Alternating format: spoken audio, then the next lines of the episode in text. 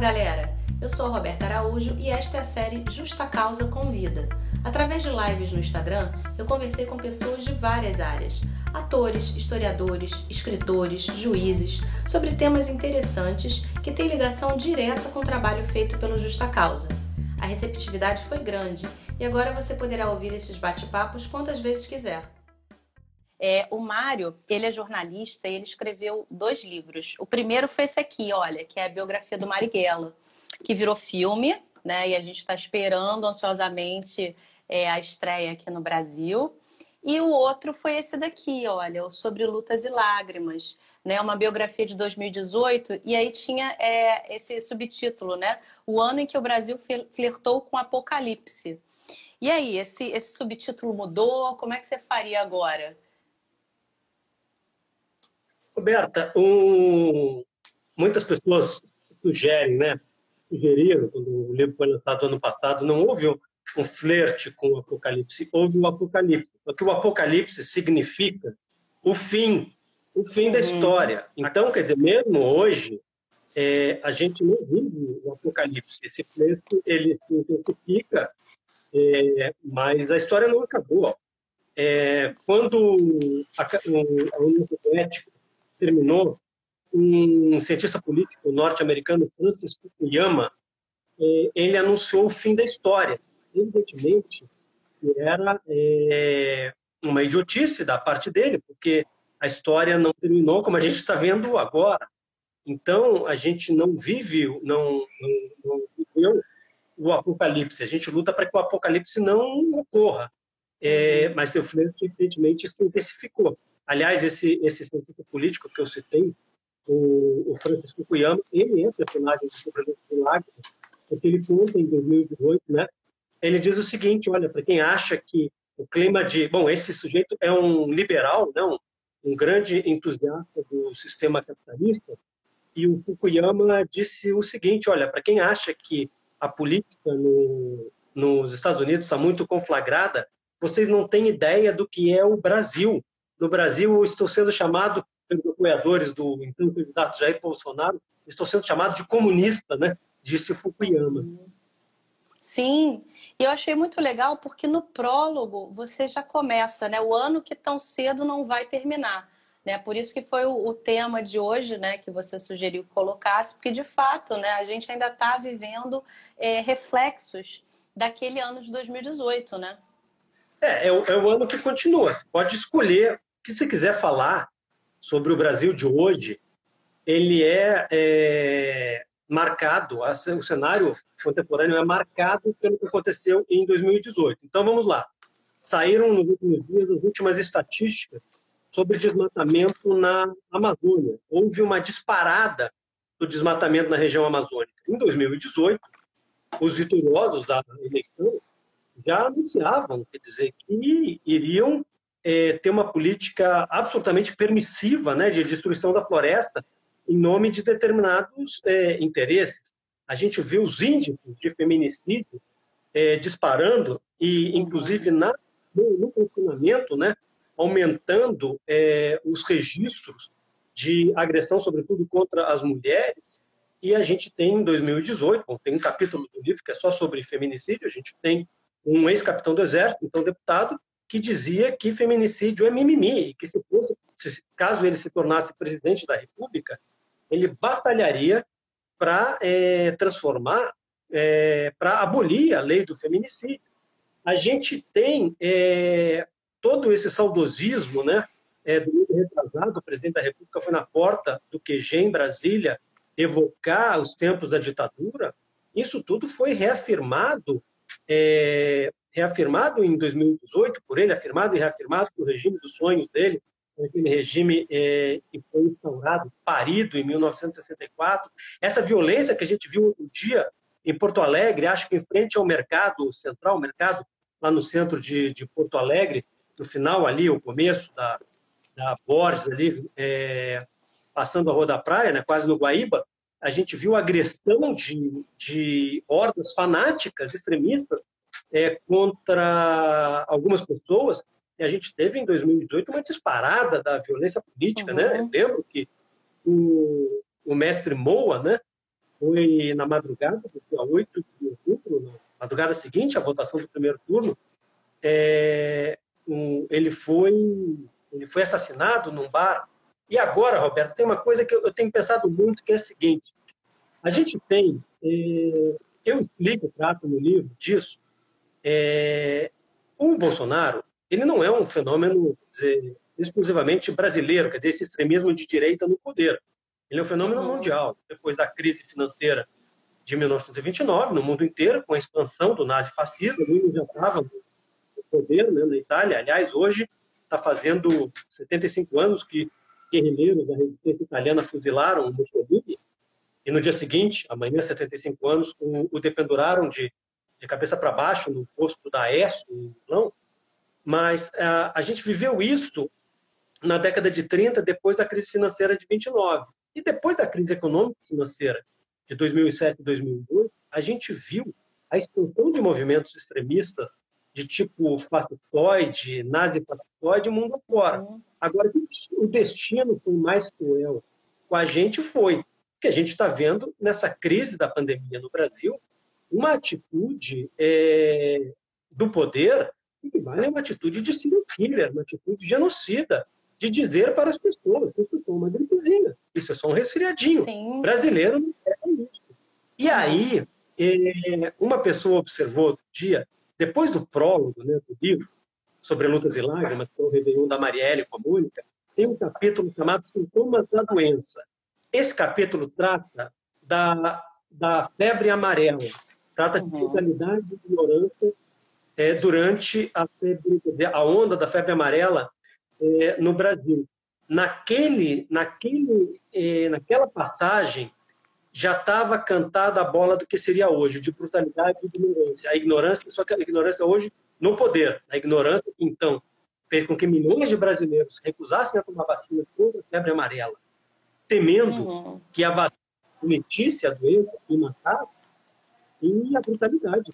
Dizer, a brutalidade em 2018 e a brutalidade que a gente vê hoje, que é a brutalidade do poder, né, que é a brutalidade que manda as pessoas irem para a rua, na verdade, é, se expondo aos riscos da morte. Uhum. Sim, com certeza. Você sabe que você tocou aí né, né, no começo do livro, em que você narra né, o Réveillon da Marielle, e eu sempre peço para as pessoas, antes da live, mandarem né, já por direct as perguntas, porque a gente vai organizando para tentar fazer uma live mais organizadinha. Mas vocês que estão assistindo podem mandar aqui na caixinha. E uma das perguntas foi justamente essa, né? Por que, que você quis começar é, um livro desse é, com o Réveillon das duas? É o seguinte, por alguns motivos, Roberta. É, primeiro, a história de 2018 é uma história muito pesada, né? É uma história muito dura, né? Que vai da morte, do assassinato da Marielle e do Anderson, é, vai até o, o, o, incêndio do Museu Nacional. Ela passa, como falei, é, pela onda de feminicídio até o triunfo eleitoral do obscurantismo. Embora eu tenha publicado alguns títulos mais humorísticos, estou vendo um barulho de criança aí. Eu tenho é uma criança. um beijo para ele. É, mas aí, bom, eu falava do prólogo com o Réveillon da Marielle da Mônica. Então, é, eu queria, em contraste com tantas lágrimas e dores, ter uma história mais leve, uma história de lírica, de preferência uma história de amor. Uhum. E eu, inspirado pelo livro do Júnior Ventura sobre 1968, o, o, o, ano que não terminou o livro do Júnior, ele começou o livro dele com um Réveillon, a virada de 67 para 68, numa festa, na uhum. casa da professora Luísa Buarque de Holanda, do seu então marido. E eu, que, eu pensei, poxa, como será que foi o Réveillon da Marielle? É o último Réveillon da Marielle. Aí eu, liguei para a Mônica, fala, fala, não sei o quê. Mônica é o seguinte, meu nome é fulano de tal, eu estou fazendo isso. É, tu saberia me dizer onde, com quem a Marielle passou o Réveillon? Aí a Mônica, do jeito dela, né, simpático, autêntico e despachante, falou, pô, passou comigo, né? e a Marielle tinha um hábito de... Pô, a gente conhece muita gente assim, é, muita gente querida assim, que, de fazer muita selfie e fazer muito vídeo. Dizer, eu considero, claro, o relato da Mônica mas eu tenho vídeo que a Marielle fez um vídeo selfie com a contagem regressiva. É uma abertura, eu acho, muito comovente, porque ela tem amor e ela tem esperança. Quer dizer, era um início de ano com muita esperança, né? Eu conto que foi o primeiro livro que a Marielle leu no ano que começou, que ela acabou de ler em fevereiro, foi Bisco Roxo, da Chimamanda, termina com as duas é, na madrugada de 1 de janeiro de 2018, caminhando para o quarto né, do sítio onde elas estavam, é, a primeira noite de amor do ano. Eu, eu acho uma história muito bonita. Sim, sim, sensacional. Eu só vou parar aqui para comentar. Ó, a sua filha está te assistindo aqui, ó, tá vendo? Mesmo longe, ó, tá perto. É, deixa Valeu. eu te fazer, deixa eu te fazer uma, uma pergunta que mandaram aqui que eu acho bem importante, né? É, quando fizeram o documentário né, da Marielle que passou pela Globoplay e, obviamente, com a comoção que teve, né, a repercussão que teve esse caso dela, muita gente é, começou a falar, ah, não sei por que, que dão importância para uma, uma, mulher só, né? Um monte de gente morre todo o tempo, né? Como é que a gente pode, né? É, debater com pessoas que pensam dessa maneira. Inclusive quando o Jair Bolsonaro se pronuncia na televisão, né? E faz aquela comparação estapafúrdia sobre a facada dele e sobre a investigação do caso da Marielle, né? É, Roberta, a Marielle, qualquer, toda vida vale tanto quanto outra vida. Uhum. Ele lutava em defesa da vida e contra o extermínio. E por causa dessa atividade militante dela, o assassinato dela e do Anderson foram assassinatos políticos. Quer dizer, a, a morte foi encomendada para matar a Marielle, o Anderson estava com ela, estava na linha de tiro, foi assassinado.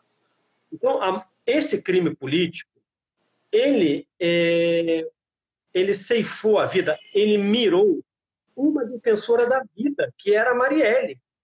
A Marielle dedicou a vida dela ao direito humano fundamental, que é o direito à vida.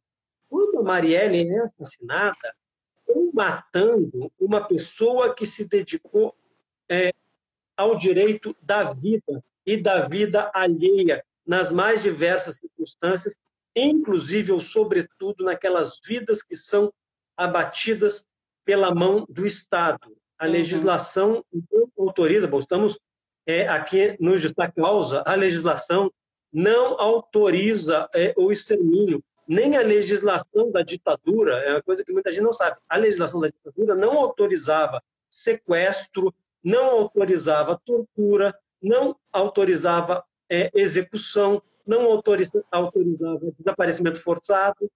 É, então é isso. Quando a Marielle é assassinada, estão tentando calar e estão matando quem luta pela vida. Por isso é tão importante exigir a elucidação do assassinato da Marielle e do outros. Maravilha. E aí, deixa eu ver, tem uma outra pergunta aqui. Vamos ver aqui que eu anotei aqui na caixinha. Assim, essa daí é, não tem muito a ver com o livro, né? Com o sobre lutas e lágrimas, é mais com relação ao outro, né? Como é que você vê é, é, esse constante impedimento em é, trazer para cá para o Brasil o filme de Marighella, né? A história é a seguinte: o, o Wagner Moura é, leu o meu livro e aí adquiriu os direitos de adaptação do livro para o cinema. O Wagner filmou Marighella é, de dezembro de 2016 a fevereiro de 2017. O filme estreou mundialmente no Festival de Berlim, na Alemanha, um dos três festivais de cinema mais importantes do mundo. Ao contrário do que alguns parvos ficam dizendo nas redes sociais, pô, esse filme é tão horrível, não ganhou nenhum prêmio em Berlim. Claro que não ganhou, ele participou como hors concurso. Ele, portanto, fora de concurso, participou como convidado. Se um filme hors concurso ganhar algum prêmio, vai ser a primeira vez na história, vai desmoralizar quem premiar, porque essa é uma participação é, de honra no Festival de Berlim. O filme já foi é, exibido em mais de 30 países no Brasil houve toda uma história longa, todo um esforço na, que na prática configurou, na minha opinião, censura para o filme não estrear, até que ele, a estreia do Marighella, do Wagner Moura, foi marcada para 20 de novembro do ano passado. é, acabou também por uma decisão da Ancine, é, atípica é, em relação a tudo que a Agência de Cinema fazia, e o filme não pôde estrear, e, e foi marcada agora a estreia, ia rolar de fato no dia 14 de maio. Aí veio a pandemia, fechados, ninguém sabe quando os cinemas vão ser reabertos, e, ou seja, no Brasil, o filme não teve nenhuma exibição pública ainda. Eu vi o filme semanas atrás numa é, exibição privada, e é um filme que é, bom, um ótimo, excelente filme, é um filme, sobretudo um filme de ação, é, quem leu é, a diferença fundamental do, da minha obra, que eu é de gênero. Né? Eu escrevi um livro de não ficção, é, fez um filme de ficção é, baseado na história real do Marighella.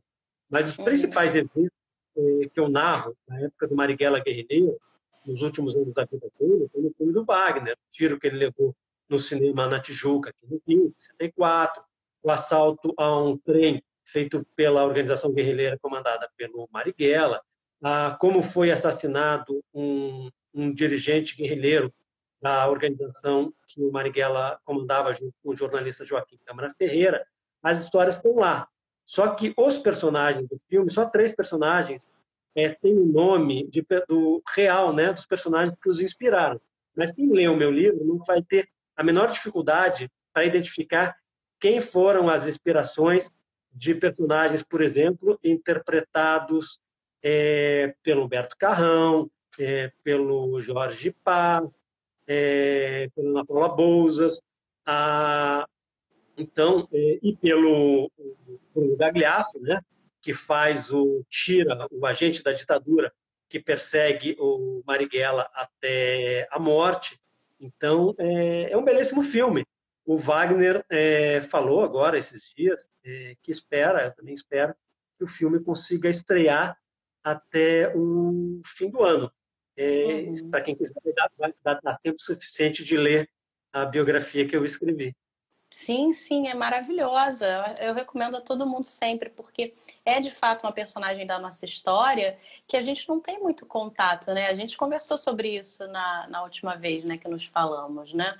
É, eu não conhecia Marighella antes, por exemplo, do seu livro, profundamente, né? Óbvio. A gente sabe alguns fatos e, e alguns a gente sabe que são sempre distorcidos, então é por isso que eu acho muito importante o trabalho de um biógrafo, né? Que vai a fundo e aí vê toda a vida de fato daquela pessoa e narra tal qual ela foi, né? Marighella é um personagem, Marighella é um personagem maldito. É, a minha filha Maria, te falei, 30 anos, nunca ouviu falar do, não teve aulas nada, não aprendeu sobre o Marighella. A Ana, que tem 19, não aprendeu sobre o Marighella. O Daniel, que tem 13, não aprendeu sobre o Marighella. E como eu digo, ninguém é obrigado a amar ou a odiar o Marighella, só que é impossível desconhecer a história do Brasil, sobretudo a história do combate à ditadura que foi instaurada em 1964, ignorando a figura do dirigente da maior organização armada que combateu a ditadura. Eu concordo completamente com você. É, é você tentar apagar né, a, a, nossa história e você não pode fazer isso. Tem uma pergunta aqui, olha, que mandaram do Gabriel. Olha, é possível fazer uma correlação do assassinato de Marighella e o de Marielle? O que defendiam em comum os seus opositores? Vou contar uma historinha aqui é, que eu ouvi da Mônica, que eu nunca escrevi. É, é a seguinte: a Mônica e a Marielle cursaram, fizeram né, um cursinho pré-vestibular lá da Maré. É um cursinho que já prestou grandes serviços, continua prestando, né, para preparar os jovens moradores da Maré para o vestibular. E as duas nunca tinham ouvido falar em Marighella, Carlos Marighella, não sabiam nada. E um professor das duas é que falou Marielle, aí falou Marighella. Aí viu a, a, a semelhança dos nomes, né? E pela aí elas ouviram pela primeira vez falar em Marighella. Marighella foi um militante comunista e a Marielle era uma militante socialista. Só que é, uhum. são trajetórias diferentes, começar pela idade deles. Né? A Marielle não teve o tempo de viver que o Carlos Marighella teve. Marielle era, quando foi assassinada, uma vereadora do Rio de Janeiro.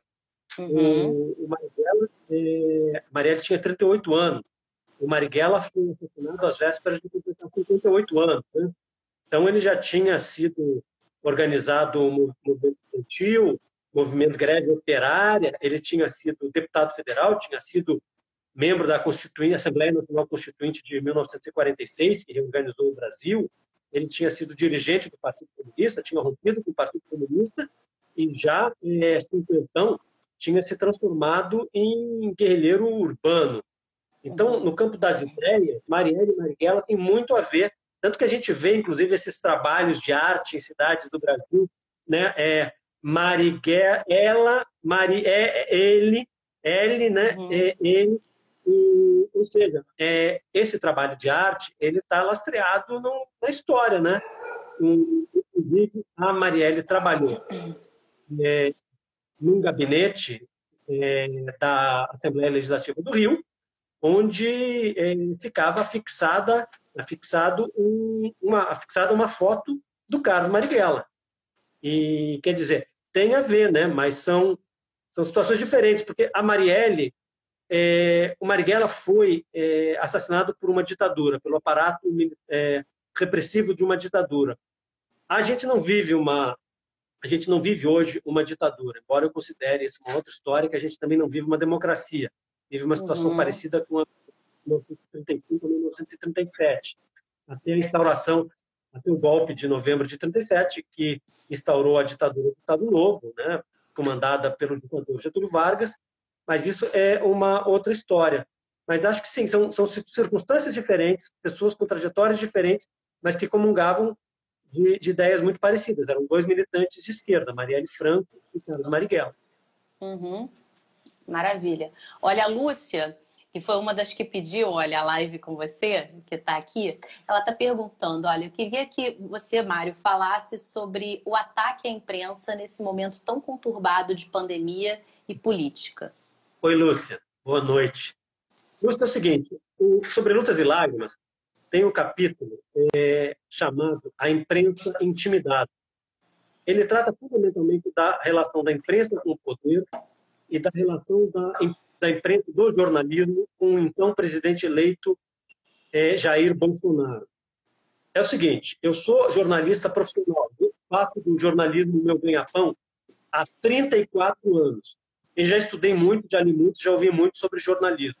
Eu nunca ouvi falar em nenhum lugar do planeta, em nenhuma época da história, de poder, de qualquer orientação política, de qualquer poder que gostasse do jornalismo. Porque uma essencial do jornalismo é fiscalizar o poder. Só que o poder sim pode conviver civilizadamente, em termos democráticos, com o jornalismo. Com o jornalismo um governo mais do que autoritário, autoritário é um eufemismo, um governo de corte é, fascistoide, neofascista, um governo que evoca como, como virtudes, é, é, é, evoca como virtude a ditadura que vigorou no Brasil de 1964 a 1985, esse governo quer destruir o jornalismo. E aí eu estou falando de jornalismo, jornalismo, ou seja, jornalismo que tem uma atitude de independência e de fiscalização do poder. O que aconteceu é que, é, desgraçadamente, o jornalismo brasileiro contribuiu para a chegada do Bolsonaro ao poder. Em Sobre Lutas e Lágrimas, eu trato do que eu considero assim, um crime de desonestidade intelectual que foi, é, o, que, que foi é, é cometido por vastos setores do jornalismo brasileiro que igualaram as candidaturas de Jair Bolsonaro a Fernando Haddad.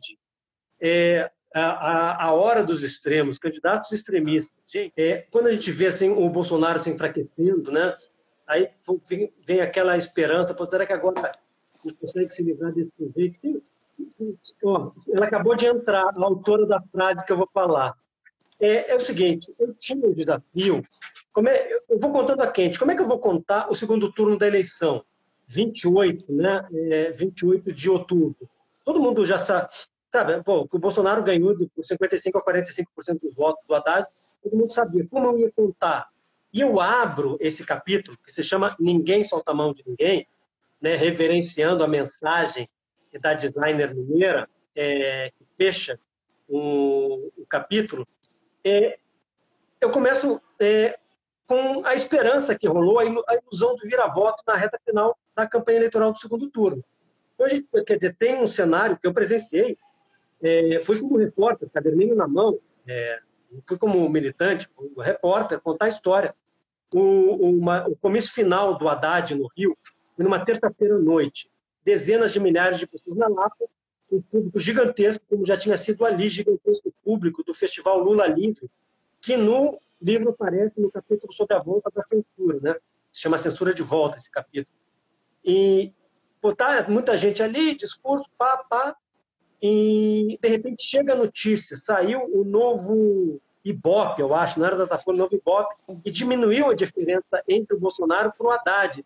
Aí aquela vibração, as pessoas exultando, bandeiras, gritos, abraços e beijos, aquela coisa, agora vai, agora vai, agora vai. Eu estava acompanhado de uma jovem chamada Ana, que eu, eu não dou o nome, mas uma jovem vestibulanda que trocou o estudo pelo comício, né? Aí é, essa jovem deu, deu estava comigo, quem é?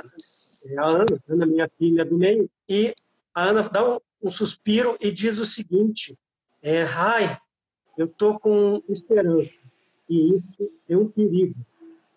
E a vida é muito isso. É. Hoje, ter esperança é um perigo, perigo de ter que se frustrar muito mais. Eu, eu uhum. passo três, quatro páginas mostrando como se construiu para milhões de pessoas a ilusão de que ia dar para virar. E aí entra o Pretinho da Serrinha, naquela mesma noite, naquela madrugada, né? na casa da Paula Lavim, cantando, tocando o samba do vira-voto e tal. O, o Haddad tocando violão, né? É, pô, um, um, muita coisa acontecendo, né? E, e o Facebook, de fato, a esperança é um perigo. Então, hoje, é, o Brasil se tornou um país em que, quando eu estou com esperança, eu me lembro dessa frase, dando, gente, isso é um perigo. Mas é óbvio que não dá para morrer a esperança, né? É de esperança que Sim. se vive. Mas é isso, é, é, é um lugar onde a esperança é um, é um perigo. Com certeza. Eu me lembrei agora do, do filme do Sonho de Liberdade, né? Que é uma das frases também do, da, da personagem do Morgan Freeman, né? Ele fala isso, exatamente isso. Quando o outro não, ele não está acreditando que ele vai ficar ali o resto da vida, e ele fala, olha, esperança é uma coisa perigosa. É, é isso, pode levar a pessoa à loucura. Ele, ele completa a frase, né, também. Ai, deixa eu dar um oi aqui pro Zé Almeida, olha. Pô, grande escritor entrou aqui também na live. Tá vendo? Pô, maravilhoso. A Milene tá falando aqui, olha, acho que dá para fazer um por ano. 2020, o ano que nem começou. Aí, aproveitando essa, essa fala aí da, dela, você pensa em fazer, não uma continuação, mas fazer é, um outro livro sobre os acontecimentos que é, a gente está vendo desde é, o lançamento do 2018, ou não? Roberto, eu não vou, porque eu ia dizer a mesma coisa que eu disse. É, a última frase do livro é a seguinte: o ano que flertou com o apocalipse deixará sequelas demais. Nós estamos vivendo essas sequelas. A gente vai aqui, a gente passa pela história do ano. É, eu li agora, né, Eliane Brusca escreveu um texto super interessante sobre o suicídio de jovens em Altamira. Tem um capítulo do livro chamado Para Mim Chega, né, que, é, que é sobre o aumento de suicídios no Brasil, inclusive discutindo se se deve noticiar, se não se deve. É, o que está acontecendo agora, né? É, o papai mandou matar a mamãe é o capítulo do, do feminicídio, a censura de volta. É, a gente, a, o que houve de censura até agora, bom, é a dificuldade de estrear o, o estrear o filme Marighella, Marighella ali um capítulo chamado Candidato de Classe, é como o Bolsonaro, na verdade, é um instrumento dos mais ricos para ficarem ainda mais ricos. Um candidato de classe na elegância, né? um candidato de classe social. Então, é, eu não penso, não. E eu acho o seguinte, que é, a gente, você falava de biografias, né? Por que, que eu trato como uma biografia de 2018? Porque, pelo conceito de ano personagem, né? É um ano que vai, do, como o Zuenir ele se refere né, a 68 como um ano personagem, então, daqui a 50 anos, a gente vai olhar para 2018 como um ano que definiu tanta coisa no Brasil, que deixou tantas, provocou tantas consequências, é como em 2018 a gente pensou 68, né? À toa que o meu livro tem tantas referências aos fatos de 68, né? Tem, em março faço um capítulo sobre a letargia das pessoas para reagir contra as injustiças lembro a morte do estudante Edson Luiz em 28 de março de 68 e pergunto, isso no fim de isso eu escrevo no fim de fevereiro, vai começar agora o mês do cinquentenário da morte do Edson Luiz. E pergunto, o que aconteceria se uma morte dessa agora acontecesse no Brasil? Roberta, é, duas, três semanas depois mataram a Mariane, o ano. E aí, muita gente foi para a rua, muita gente foi para a rua. No Rio, provavelmente mais gente do que na passeata dos 100 mil, embora a população é de 2018 é, fosse muito maior que a de 68, né? Então, não, eu estou dedicado agora a escrever a biografia desse, que é um dos personagens mais importantes, mais amados e odiados, mais controversos, mais apaixonantes da história da República no Brasil, que é o Carlos Lacerda. Uhum. E você já tem data? Ainda está no processo ainda de escrita? Falta muito? Como é que você acha que está o seu cronograma? O livro, ele vai, a biografia do Carlos Lacerda vai ser publicada em dois volumes pela Companhia das Letras. O primeiro volume chega às livrarias no final de 2021 e o segundo volume eh, vai ser lançado em 2022. Eu estou trabalhando na biografia do Carlos Lacerda desde 2015. Espero que ela me tome menos tempo do que os nove anos que o Marighella me consumiu. É, bom, eu não me arrependo desses nove anos, né? Mas estou tentando é, com que agora seja é, um pouco mais, seja um pouco menor o tempo, né?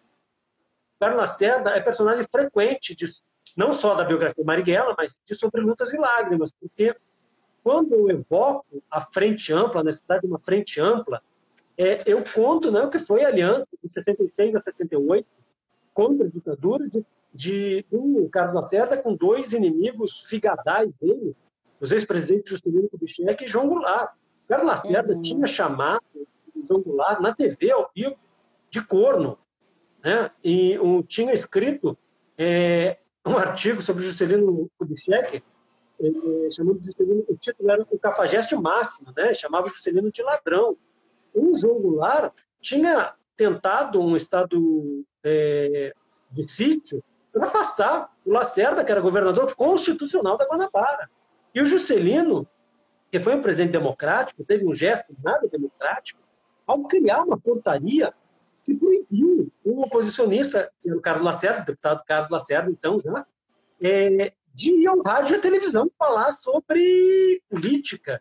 Aliás, quem executou essa portaria para o Juscelino foi um militar, um oficial superior do Exército chamado Olímpio Mourão Filho. Esse Olímpio Mourão uhum. Filho seria um general que em 64 daria largado no golpe, né, vindo de Juiz de Fora com as tropas dele rumo ao Rio, e que em 1937 bateu, datilografou um plano comunista, ele era integralista, 37, Mourão, que não é parente desse Mourão, só parente existencial, digamos, em 37 ele bateu, datilografou um certo plano Cohen, pelo qual eh, os comunistas tomariam o poder, e o Getúlio, para dar um gol, eh, pretextou ao plano Cohen e tal, e Cohen era um nome judaico, que era justamente fazer parte desse antissemitismo né, eh, do governo de então, e que se acentuou ainda mais na época do, do Estado Novo. Então, é, bom, é muita, muita história, mas o, o então, se o Carlos Lacerda, o Jango e o Juscelino, mais na clandestinidade o Partido Comunista Brasileiro se juntaram contra a ditadura, por que tanta gente que fica se xingando aí não pode se juntar para combater é, uma, um, um, um, governo sabe, obscurantista, fascistoide como esse do Bolsonaro? Se naquela época os caras se juntaram, é, por que, que não podem hoje então, é, é isso, Carlos Lacerda, ele, ele é um personagem também de Lutas e Lágrimas. Eu acho que ele tem lugar tanto para o ex-presidente Lula, como para o ex-ministro Ciro Gomes, para a ex-ministra Marina Silva. Ou seja, quem quiser tem que entrar e formar, tem que se unir, inclusive nas eleições municipais, contra essa extrema-direita alucinada né, que está aí uhum. no poder. Sim, tem uma, uma menina que falou aqui, eu não sei como é que ainda conseguem defender é, o Bolsonaro. Você sabe que eu também não? E aí, sempre que rola esses panelaços à noite, né? Tem uma pessoa que eu não sei aonde, aqui, que toca o hino nacional e começa a gritar mito. é uma coisa de louco. Então a gente a gente espera tudo, né? Porque tem muita gente assim. Tem muita gente que ataca sem, sem ter nenhum argumento, né? A gente está batendo nessa tecla desde antes de 2018. Mário, quando escreveu o livro, também batendo na tecla. E você vê que as pessoas não querem ouvir, elas não querem parar para ler fatos, né? E são é, os robôs dessa era nova, né? Oh, o Cezão está perguntando para você como é que era a atuação da imprensa naquela época. A imprensa, do, se ele está se referindo à época é, da ditadura é, pós-64, a, em determinado a imprensa foi afetada, foi censurada, jornalistas foram mortos. O, o Vladimir Herzog foi chamado para depor no DOI, Destacamento de Operações de Informações do Segundo Exército de São Paulo, já não era gestão do Ustra, é, em outubro de 1975, por causa da atuação dele como diretor de jornalismo da TV Cultura. É, jornalistas eram perseguidos, eram mortos, eram torturados. Agora, é importante deixar claro uma coisa: em 1964, o jornalismo brasileiro, em peso, apoiou o golpe de Estado. Assim como em 1954, uhum. o jornalismo brasileiro, em peso, com expressões honrosas, é, apoiou a deposição do presidente constitucional, que era Getúlio Vargas. Getúlio Vargas tinha sido um ditador detestável, cuja polícia torturava, matava, é, e, e, que censurava também é, tenazmente a, a, o jornalismo. Mas um horror na imprensa. Toda ditadura, a imprensa ela é muito é, é um paradoxo, que ela é muito mais necessária né? E porém ela é muito mais é, reprimida. Hoje, uhum. um governo, um governo repressor e um governo que estimula a morte, como a gente vê agora na, na crise da pandemia, trabalho jornalístico se torna muito, muito mais importante. Não é à toa que o presidente da República e os seus cupinchas é, tentam intimidar o jornalismo e intimidar jornalistas. É, e eles vão fazer isso cada vez mais, né? porque o, jornal, o, o, o, governante antidemocrático ele não consegue conviver com o jornalismo independente e crítico. E, e o governante democrático, mesmo sem gostar da imprensa, ele, ele consegue conviver. E hoje, a, o, o noticiário, o trabalho do jornalismo, ele é, não é, de novo, eu digo, não é metafórico, uma questão de vida ou morte, ele é literalmente uma questão de viver ou de, de morrer. Então, durante qualquer ditadura, qualquer país do mundo, a situação da imprensa é uma situação é, trágica, horrível, em qualquer ditadura, de qualquer orientação política, em qualquer época. Ou seja, a imprensa é, ela precisa de ares democráticos para poder é, exercer o seu, o seu papel social. Uhum. Tem algumas outras perguntas aqui do Lacerda e tudo. Eu, a gente já estourou o tempo, né? Estamos falando aqui um pouco mais, tomando o tempo do Mário, né? Eu, aliás, agradeço muito. Para mim é um prazer estar aqui contigo e com tanta gente boa que eu vi passando ah, eu, aqui o nome e abraços aí. Ah, é bom, né? Passou a Andréa Pachac também, né? Grande juiz aqui do Rio. Pô, ela é uma uma inspiração assim para mim. Aliás, André, ó, já tô te convocando ao vivo para uma live aqui, hein? Você, você tá, tá faltando aqui no canal. A doutora Andréa Pachá é, chegando aí, tem livro dela aqui em casa, né? Que a gente tem uma, uma estudante de, de direito aqui que sonha em ser juíza e é autora, né? É, é quem lá no, no começo do Haddad falou, tô com esperança, isso é um, é um perigo. Não, é, né? E a Andrea, a Andrea, ela é excepcional, gente. É muito bom conversar com ela também. Então vai ser mó barato falar com ela aqui. E é legal porque a gente está proporcionando assim uma conversas legais sobre diferentes assuntos no meio desse isolamento. Acho que faz bem, né, para gente, né, ter contato, né, não deixar de, de falar com as pessoas, né. Tem o Talmo aqui falando que você tem um grave defeito que é ser Flamengo, ó, tá vendo? Eu também, ó, eu... eu... acho que eu vou ter que eh, concordar com o Talmo, hein? Fala, Talmo. É...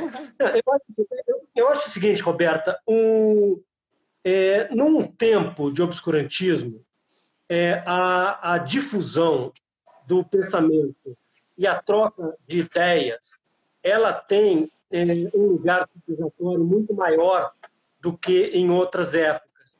E nessa época de afastamento físico das pessoas, é, a gente dizer, conversar, e trocar ideias, difundir pensamento, conhecer opiniões, discordar, concordar, é também isso aqui é uma experiência de afeto, né? Um exercício de afeto, né? E, e mostra que apesar de tudo a gente está é, tá vivo, não só biologicamente, mas a gente está é, tá pensando, a gente está refletindo, a gente está é, tá se emocionando, a gente se entristece, às vezes a gente é, se alegra, é, ou seja, é um, esse exercício de, de afeto é, é indispensável, faz bem para a alma. E estou chamar, eu tô, tô aqui, venho correndo. Ai, maravilha. Então, ó, já está combinado, a gente só vai marcar a data de novo. E eu agradeço a todo mundo que participou, como sempre. Eu acho que isso é muito legal, é um diálogo saudável, né? É, aqueles ataques é, de internet, ataques de agressões verbais, eu não acho legal. Acho legal a gente discordar e, e, falar numa boa com argumentos e fatos, né? É o que eu sempre falo. E aí o Mário está aqui para ajudar a gente nesse debate saudável sempre. É, eu convido vocês a acompanharem o Justa Causa, quem chegou aqui, né, por causa do Mário, né, que todo mundo aqui é fã dele. E é isso, Mário. Muito, muito obrigada e até a próxima. Até a próxima, Roberta. Valeu, pessoal. Até a próxima. Beijo. Um beijo para todo mundo. Fiquem bem.